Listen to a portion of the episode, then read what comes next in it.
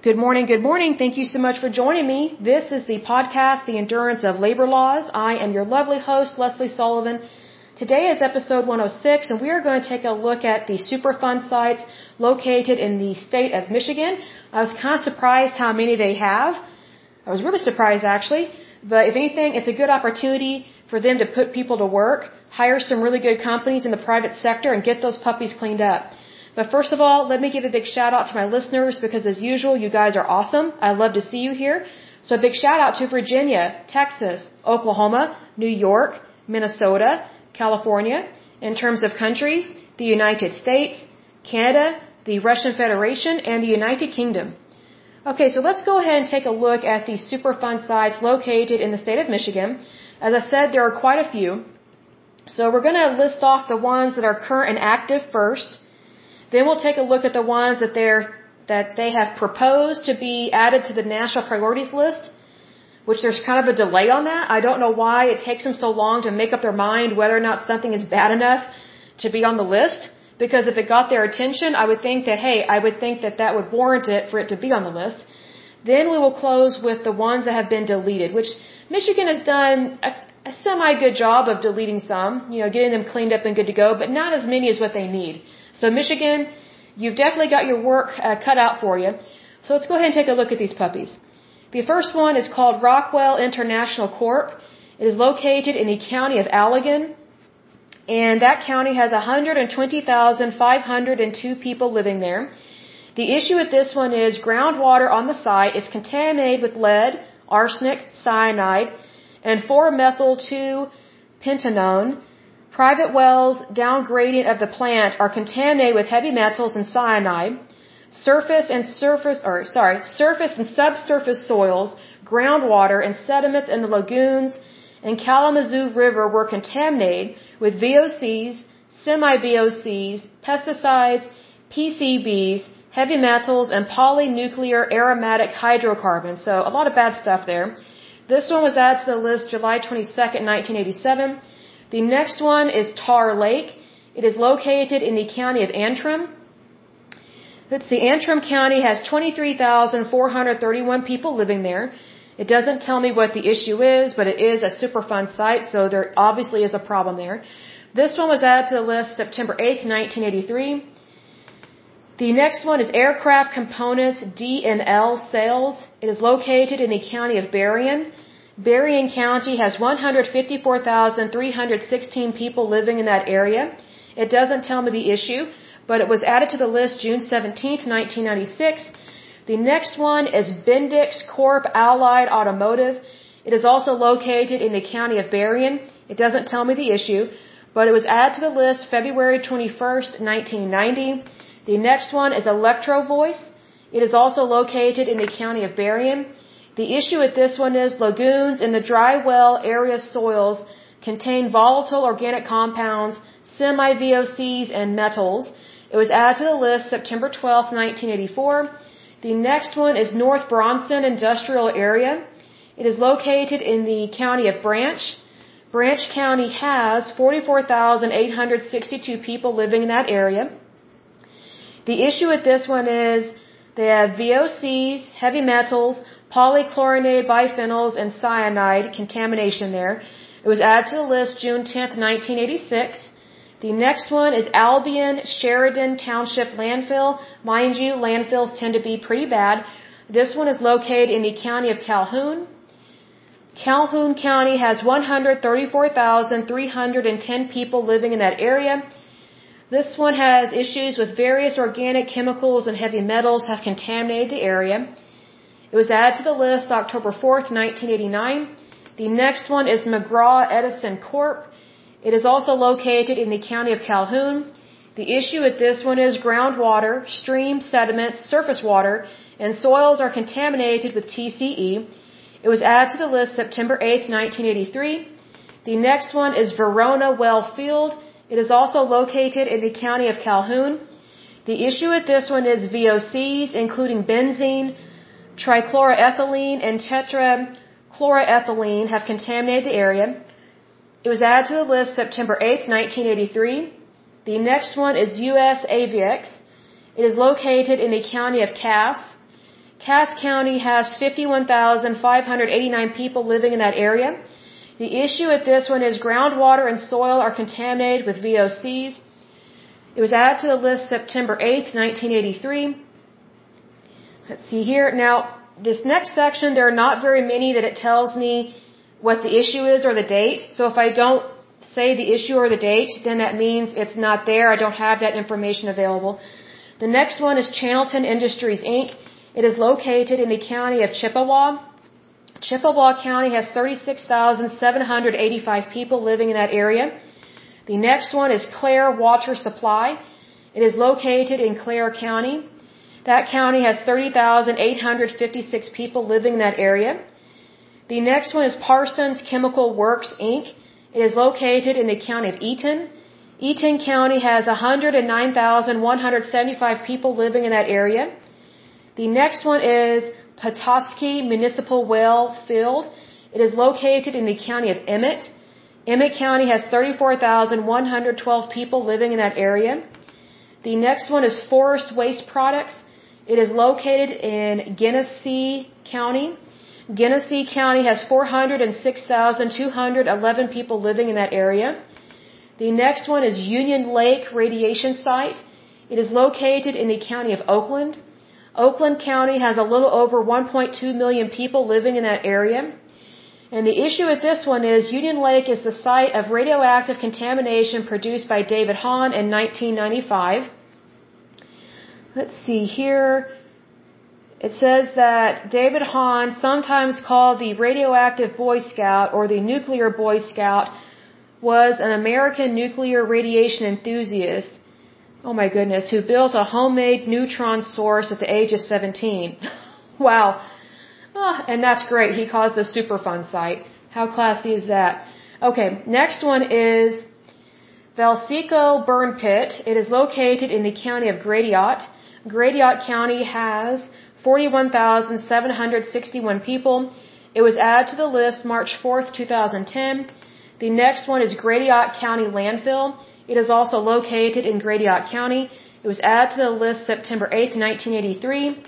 The next one is Velsicol Chemical Corporation, also located in Gratiot County. It was added to the list September 8, 1983. The next one is Torch Lake. It is located in the county of Houghton or Houghton. That county has 37,361 people living in that area. The issue with this one is PCBs and mercury are located in the tissue of fish. It says cupric ammonium, ammonium carbonate, and copper tailings are in the water. Let's see here. This one was added to the list June 10th, 1986. The next one is atoms or Adams plating. It is located in the county of Ingham. Ingham County has 284,900 people living in that area. The next one is Barrels Inc. It is also located in the county of Ingham. The next one is Motor Wheel Inc. It is also located in the county of Ingham. The next one is American, I think that's Anna, Anodco Inc. It is located in the county of Iona or Ionia. That county has 66,804 people living in that area. The next one is Ionia City Landfill. It is also located in the county of Ionia. The next one is Hedblum Industries. It is located in the county of Iosco. Iosco County has 25,237 people living in that area. The next one is Auto Ion Chemicals Inc. It is located in the county of Kalamazoo. Kalamazoo has 261,670 people living in that area. The next one is K&L Avenue Landfill. It is also located in the county of Kalamazoo. The next one is Michigan Disposal Cork Street Landfill. It is also located in the county of Kalamazoo. The next one is Roto Fish Company Inc. It is also located in the county of Kalamazoo. The next one is Allied Paper Portage Kalamazoo River. I'm guessing that paper contaminated the river. I'm not really sure. This Superfund site is located in two counties. It is located in the county of Kalamazoo and Allegan. The next one is Butterworth Landfill number 2. It is located in the county of Kent. Kent County has 657,974 people living in that area. The next one is Chem Chemical. It is also located in the county of Kent. The next one is H. Brown Company Inc. It is also located in the county of Kent. The next one is Kentwood Landfill. It is also located in the county of Kent. The next one is Organic Chemicals Inc. It is also located in the county of Kent. The next one is Sparta Landfill. It is located in the county of Kent. The next one is Spartan Chemical Company. It is also located in the county of Kent. The next one is State Disposal Landfill Inc. It is also located in the county of Kent. The next one is Wash King Laundry. It is located in Lake County. Lake County has 12,096 people living in that area. The next one is Metamora Landfill.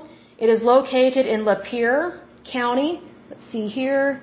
Lapeer County has 88,619 people living in that area. The issue with this one is soil and groundwater contain VOCs, ethylbenzene, chloroform, toluene, xylene, polychlorinated biphenyls, and heavy metals including arsenic. This one was added to the list September 21st, 1984. The next one is Grand Traverse Overall Supply Company. It is located in, I'm not sure how to pronounce this one, I think it's Leelanau County. That county has 22,301 people living in that area. The next one is Rasmussen's Dump. It is located in the county of Livingston. Livingston County has 193,866 people living in that area. The next one is Shiawassee River. It is located in the county of Livingston. This one was added to the list September 8th, 1983. The next one is Spiegelberg Landfill. It is also located in the county of Livingston. The next one is G&H Landfill. It is located in the county of Macomb. Macomb County has 881,217 people living in that area. The next one is Liquid Disposal Inc. It is also located in the county of Macomb. The next one is South Macomb Disposal Landfills number 9 and 9A. It is also located in Macomb County.